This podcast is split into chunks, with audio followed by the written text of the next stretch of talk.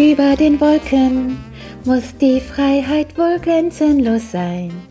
Alle Ängste, alle Sorgen, sagt man, blieben darunter verborgen und dann ist das, was uns groß und wichtig erscheint.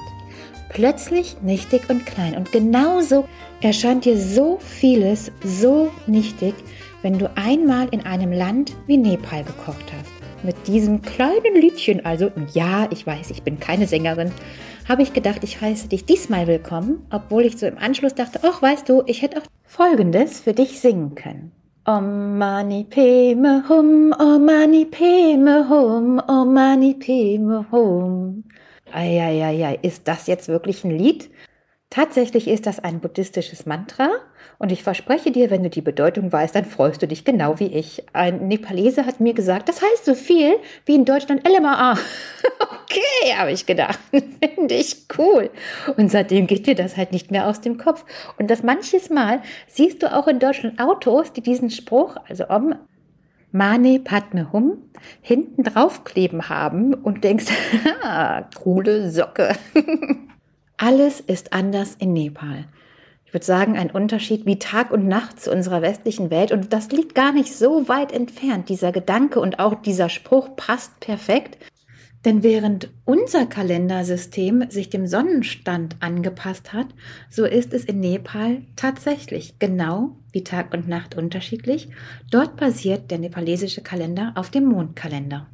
Zusätzlich befindet sich Nepal gerade gar nicht in den 2020er Jahren. Nepal befindet sich bereits in den 2070er Jahren. Wenn also Nepal kalendarisch so weit im Voraus ist, hat denn dann Nepal uns denn auch irgendetwas voraus? Das ist natürlich eine Betrachtungsweise und ich habe eine gefunden, wo ich sage, ja, da ist sogar dieses Entwicklungsland, wenn du es so sehen möchtest, dem westlichen stark voraus.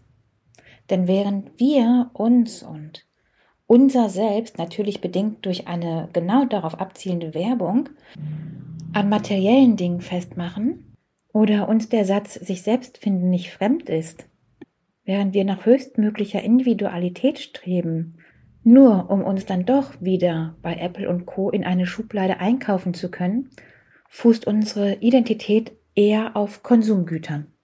Ganz im Gegenteil zu Nepal. Hier strebt niemand nach Individualität, noch dazu zu einer größtmöglichen. Denn in Nepal heißt das ganz einfach nur Verlust. Individualität bedeutet hier genau das Gegenteil von Gemeinschaft. In Nepal will keiner anders sein, besonders hervorstechen oder gar unangepasst sein. Denn das führt hier ausschließlich und nur zur Einsamkeit. Ein Ausweg aus dieser finden Nepalesen auch nicht durch Geld. Erstmal ist das meist eh nicht vorhanden.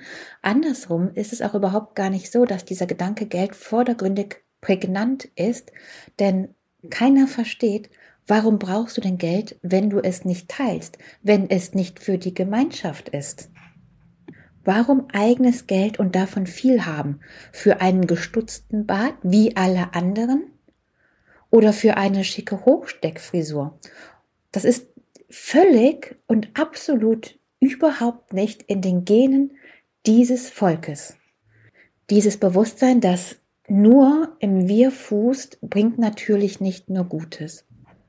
Zum Beispiel katastrophale Zustände in Arztpraxen, die für Nepalesen geöffnet sind, liegt einfach daran, weil sie sich selber und auch ihre Gesundheit nicht so ernst nehmen. Dies liegt nicht im Augenmerk des Individuums. Das große westliche Ziel, besonders glücklich, gesund, bestenfalls reich, alt zu werden, ist also nicht das erklärte Ziel der Nepalesen. Das liegt ganz einfach daran, dass sie sich selber im großen Ganzen nicht für allzu wichtig erachten, ihre Persönlichkeit also hinten anstellen. Diese Einstellung zahlt dann natürlich die Religion ein, die dir schon sehr früh beibringt, dass du nicht mehr oder weniger wert als der König, der Kaiser oder eine Ameise bist. Du bist Teil des Großen und Ganzen, nicht mehr und nicht weniger. Und so liegt es dann nahe, dass die Nepalesen sich und ihre Schmerzen, ihre Gesundheit gar nicht für so sehr wichtig erachten. Ich kann dir auch sagen, ich habe nicht ein Gespräch mitbekommen, wo sich, so wie hier im Westlichen, über Krankheiten unterhalten wurde. Ganz im Gegenteil, es war eher so, dass ich klaffende Wunden, aufgeplatzte Köpfe und umgeschlagene Füße gesehen habe. Und der Verwundete sich nach einem, ach keine Ahnung, nicht einmal einer Millisekunde dauernden Wimpernzucken des Schmerzes schon wieder dem normalen Alltag und der Rede über den schönen Baum widmete. Und so frage ich mich natürlich, was ist jetzt das wirkliche Entwicklungsland? Ist das Nepal, die manchmal tagelang kein Strom oder Wasser haben, dies jedoch gar nicht allzu schlimm erachten? Oder ist es die westliche Welt, die so viel mehr Zeit haben? Die Lebenserwartung ist so viel höher, wo die Zeit doch nur dann dafür da zu sein scheint, um zu jammern? Selbstverständlich haben wir als westliches Land als Nicht-Entwicklungsland auch einiges voraus. Das darf man gar nicht vergessen. Vor nicht allzu langer Zeit war es zum Beispiel noch so, dass Witwen ihrem Mann auf den Scheiterhaufen lebendig folgen mussten. Man munkelt sogar in manchen abgelegenen kleinen Dörflein ist das noch immer so. Meist jedoch, und auch diese Sitte finden wir sehr anstößig, ist es mittlerweile Gegebenheiten in der Familie, dass der Witwe von der Familie des Verstorbenen auferlegt wird, wie lange sie zu trauern hat. Und ich meine trauern nicht nur schwarze Kleidung tragen, ich meine den kompletten Ausschluss aus dem gesellschaftlichen Leben. Und das ist natürlich schon fast wie ein lebendiger Tod, oder? Andersrum jedoch ist das nicht so. Und bei den Frauen kann es dann tatsächlich mal sein, dass ihnen sowohl zwei Monate als auch ein Leben lang Trauerzeit auferlegt wird. Stirbt die Frau zuerst, obliegt es dem Mann selbst, wie lang er trauern möchte. Aber auch in der Kulinarik ergeben sich so manche Sonderheiten. Zum Beispiel ist die Küche ein abgeschirmter Bereich und dieser darf ohne Erlaubnis auch gar nicht betreten werden. Diese Regel gilt nicht überall, aber zum Beispiel ist es auch in manchen Familien so, dass die Frauen erst nach den Männern essen dürfen.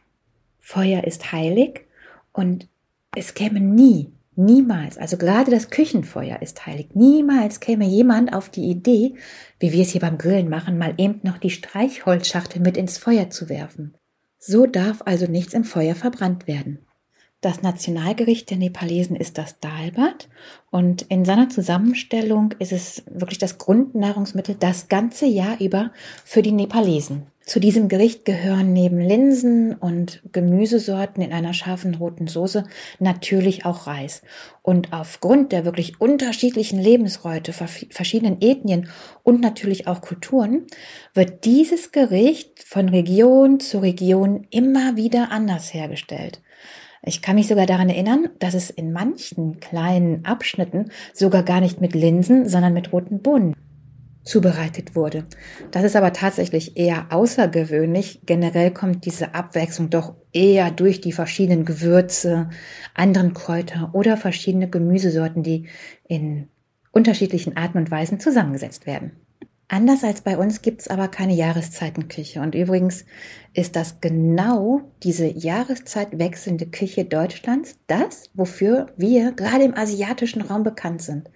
Also Amerika steht da ganz klar für Fast Food, Frankreich steht für Haute Cuisine, Holland natürlich für Käse und Deutschland steht in Nepal für die wechselnde Jahreszeitenküche.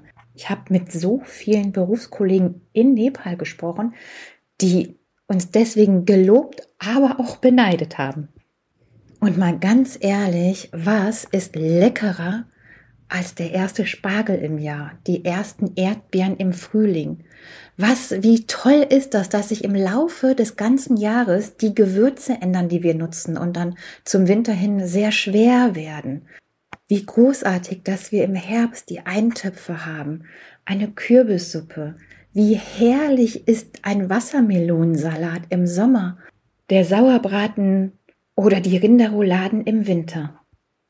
Und während wir die Nase rümpfen würden, würde man uns unser Nationalgericht Sauerkraut im Sommer servieren, so ist Dalbat wirklich ständig präsent das ganze Jahr über und wöchentlich mehrfach, ich will nicht sagen täglich, gegessen.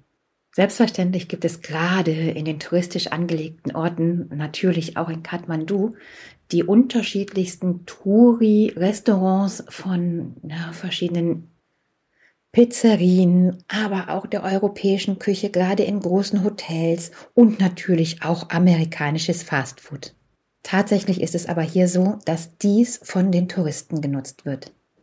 In Nepal habe ich in der Hotellerie gekocht, habe aber auch in einem Kinderheim gekocht und habe wirklich auch schon Streetfood auf der Straße gemacht, sodass ich so ein breit gefächertes Angebot habe an Erfahrungen, was geht und was geht nicht. Und ich kann dir sagen, es geht alles in Nepal.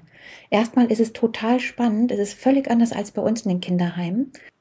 Heißt, während wir erachten, dass es das Allerschlimmste für das Kind ist, in ein Kinderheim von den Eltern wegzukommen, was muss da passiert sein, dass ein Kind weggenommen wird und in eine Institution gegeben wird? So ist es da genau andersrum. Die Menschen sind dankbar und glücklich, wenn die Mönche das eigene Kind auswählen, mitnehmen und zu sich in Obhut nehmen. Also eine völlig andere Denkweise. Natürlich auch, weil die Eltern dann wissen, dort hat es eine Zukunft. Dort wird mein Kind ausgebildet. Dort erfährt es Schulbildung. Dort ist die größtmögliche Chance für mein Kind zu wachsen. Und wie gesagt, zu wachsen nicht persönlich, zu wachsen in seiner selbst, sondern in der Bildung, aber gerade auch zu wachsen in der Ernährung. Es ist dort nicht gang und gäbe, dass den Kindern täglich Essen gegeben werden kann von den Familien. Es ist nicht gang und gäbe, dass du da tagtäglich Strom hast. Du weißt nicht, ob du in Nepal morgen Reis bekommst. Egal, aus den verschiedensten Gründen.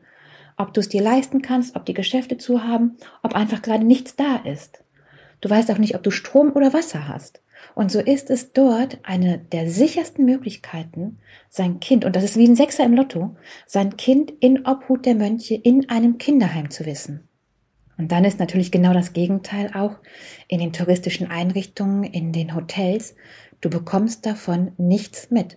Wenn du nicht auch, also ich habe in einfachsten Unterkünften geschlafen, mit Schimmel an den Wänden, mit ähm, fließendem Wasser, allerdings nur die Wände runter und eben nicht aus dem Wasserhahn. Ich habe ohne Strom geschlafen und auch ohne Strom gekocht. Und ja, das alles geht. Und die Nepalesen können sogar feiern ohne Strom. Und was immer wieder gesagt ist, und ich sage, ja, was machen wir denn jetzt? Jetzt haben wir das nicht, wir haben jetzt das nicht und wir haben dies nicht. Und wie gesagt, bitte nochmal darauf achten, nicht in den touristischen, in den großen Hotels. Dafür ist alles gesorgt. Das ist, das ist abgeschirmt. Nochmal eine komplett andere Welt. Was die Nepalesen also sagen, wenn es keine Möglichkeit gibt, gerade ein warmes Essen zuzubereiten, weil wieder kein Gas, Strom oder Wasser da ist, dann ist es what to do. So, Du wartest. Du wartest einfach, bis es wieder da ist und machst halt in der Zeit irgendwas anderes. Ich hatte Glück, ich war in Nepal, als Tiha war. Das ist dieses Fest, wo, also das Lichterfest, wo zum Beispiel auch die Tiere geschmückt werden. Also an jedem Tag ist ja, das ist eine ganze Zeit lang, an jedem Tag ist dann ein anderes Fest und eine andere Huldigung. Und an einem, ich glaube, das ist das hier in Deutschland bekannteste Fest, ist das eben dieses Fest, wo die Hunde geschmückt werden. Und ich sag dir, dieses Lichterfest das ist Wahnsinn. Überall, auf allen Straßen, egal wie arm die Menschen sind, werden mit Gewürzen die unterschiedlichsten schönen Mandalas auf den Boden gemalt. Es werden alle möglichen Häuser beleuchtet. Das heißt, da hängen richtige Lichterketten und du denkst dir, what? Wo kommt das denn jetzt her? Wir hatten doch gestern keinen Strom. Also, das ist das ist so crazy, wenn du einmal da bist und das siehst. Zusätzlich zu diesem Tier war dann auch noch das Neujahrsfest, was ich in meiner Zeit in Nepal auch miterleben durfte. Und äh, du kannst überall mit kleinsten Mitteln feiern. Du kannst überall die Tafel voll haben, auch wenn du kein Gas, Wasser oder Strom hast. Und das zeigen dir solche Völker, wie das funktioniert, aus dem Einfachsten das Schönste zu machen. Und diese Farben und diese Liebe und diese Lichter, die lassen dich schweben. Ich weiß gar nicht, ob das auch in dieser Form bei uns möglich wäre. Denn du musst bedenken, es ist in Nepal die ganze Zeit so, wie bei uns, als wir diese erste Corona-Krise hatten, wo es kein Mehl mehr gab, wo Reis rationalisiert wurde, wo Nudeln rationalisiert wurde. Und das ist so eine unfassbare Bereicherung für mich, zu wissen, es geht immer weiter. Und das habe ich einfach in Nepal gelernt. Ich natürlich, wir können ja gar nicht sagen, ja, hat uns nichts ausgemacht. Selbstverständlich, wir sind in diesem Wohlstand groß geworden. Und natürlich hat mir das auch was ausgemacht, dass es keine Nudeln, Reis oder Mehl gab. Gerade natürlich in meinem Business bin ich ja auch darauf angewiesen. Hab ja auch Mäulchen zu stopfen und du denkst manchmal schon, Huhu. und dann denkst du, nein, weißt du, ich habe Nepal überlebt, kulinarisch. Und das meine ich besten, besten, besten Herzens nach. Ich werde das alles schon überleben. Und das liegt an der Kreativität. Das liegt an der Möglichkeit, etwas zu erschaffen aus dem Nichts. Und das haben die Nepalesen drauf. Und ich kann dir sagen, jedes Fest, das ich mitgemacht habe, auf allen Straßen, durch die ich gewandelt bin und Menschen mich zum Tanzen auf offener Straße eingeladen haben, war es einfach nur wundervoll. Ganz egal, ob du da jetzt ein High-Class-Catering aufgebaut hast, wie in den Hotels, oder ob du mit fünf Leuten aus einer Reisschale sehr wenig isst. Du kommst da über diesen Punkt drüber, wo dir was anderes wichtig ist und das Schaffen. Das Schaffen Menschen mit ihrer Kraft. Ist das nicht einzigartig? Wenn du dir dessen erstmal bewusst bist, was du für Möglichkeiten und was dir selber für ein Zauber innewohnt, was Menschen machen können. Und ein solches Erlebnis prägt. Kochen ohne heißes Wasser und schlafen in ärmlichsten Zimmern und tanzen auf Partys mit Menschen auf den Straßen. Und ich kann dir sagen, das beeinflusst mich auch immer noch in der Art, wie ich hier arbeite. Mm, diese kleinste Möglichkeit, etwas so außergewöhnlich zu machen, das versuche ich in jedes Fest zu bringen. Und diesen Geschmack der Ehrlichkeit versuche ich in jedes Gericht zu kochen. Und weißt du, das, was Nepal noch so besonders macht, das ist diese Vielseitigkeit. Pokhara zum Beispiel. Ich habe gedacht, ich bin in den 70ern in Amerika. Das ist so außergewöhnlich. Du siehst den Annapurna, du hast die Möglichkeit, so viel zu schöpfen, mitzunehmen in dieser Zeit und du kommst anders heim. Hast ein anderes Wir-Gefühl, das dort eben einfach normalst gelebt wird und natürlich kann ich auch nicht leugnen, dass ich das eine oder andere Mal schon sehr froh bin, dass ich hier in Deutschland bin. Denn so ein oder andere Möglichkeit, der gerade der Hinduismus für sich beansprucht, ist für uns so grenzwertig, dass wir denken, also das kann nun wirklich nicht zu einem der, der Weltreligionen gehören. Und so ist es zum Beispiel im Hinduismus immer noch so, Gott sei Dank ist es in Nepal jetzt verboten, dass Tiere geopfert werden. Trotzdem kann es das ein oder andere Mal sein, dass du festgebundene Ziegen irgendwo in praller Hitze siehst und die Hunde, die frei laufend sind, schon drumherum schleichen um das Opfer. Und da ist dann einfach tatsächlich der hinduistische Gedanke hinter, dass das Tier einfach irgendwo zum Sterben hingestellt wird, auch wenn du dann nicht aktiv an dem Tod beteiligt bist, wird es trotzdem geopfert. Gott sei Dank gibt es mittlerweile so viele Organisationen, die die Ziegen dann losbinden, wegbringen und eben auch zu den verschiedenen Möglichkeiten wiederum nutzen, aber eben nicht zum Tod aufgrund von einer Glaubensfrage. Gerade in Kathmandu laufen auch wahnsinnig viele Ochsen durch die Straßen, diese wurden dann in ihre Freiheit entlassen. Tatsächlich ist es aber so, dass die Menschen die Ochsen einfach nicht gebrauchen können. Sie können halt nur die weiblichen Tiere für die Milch nutzen. Und entsprechend braucht man die Männchen nicht.